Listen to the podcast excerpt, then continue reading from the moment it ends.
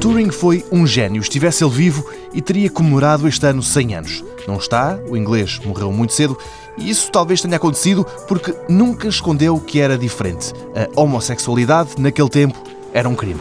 I've now got myself into the kind of trouble that I've always considered to be quite a possibility for me. I shall shortly be pleading guilty to a charge of sexual offences with a young man.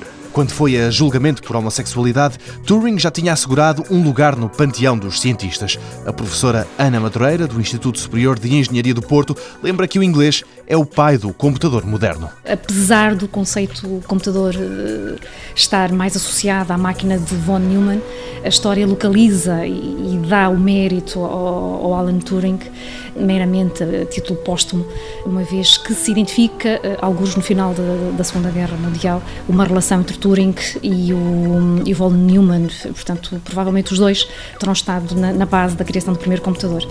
E, efetivamente, através de um artigo do Alan Turing, se situa exatamente o conceito do algoritmo e da máquina de Turing como o início da era eh, associada ao aparecimento do primeiro computador, portanto, ao computador contemporâneo. E para além de ter dado tiro de partida para os computadores, Turing fez outras coisas. É dele a máquina de Turing, o teste que permite aferir o grau de inteligência de um computador. E efetivamente, eh, há alguns autores que também colocam e situam o Sr. Alan Turing associado exatamente ao início da era e do conceito da inteligência artificial, uma vez que ele preconizou através de um, de um dos seus artigos, penso que 1954, exatamente eh, que eh, em termos futuros o computador, eh, a máquina artificial, iria conseguir simular ou imitar a maioria dos comportamentos humanos inteligentes. Um teste que agora as máquinas estão a conseguir bater, a inteligência artificial já está aí.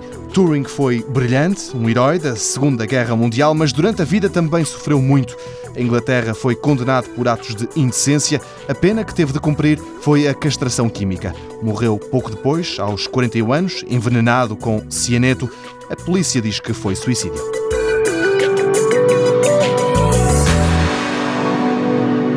Mundo Novo, um programa do Concurso Nacional de Inovação BSTSF.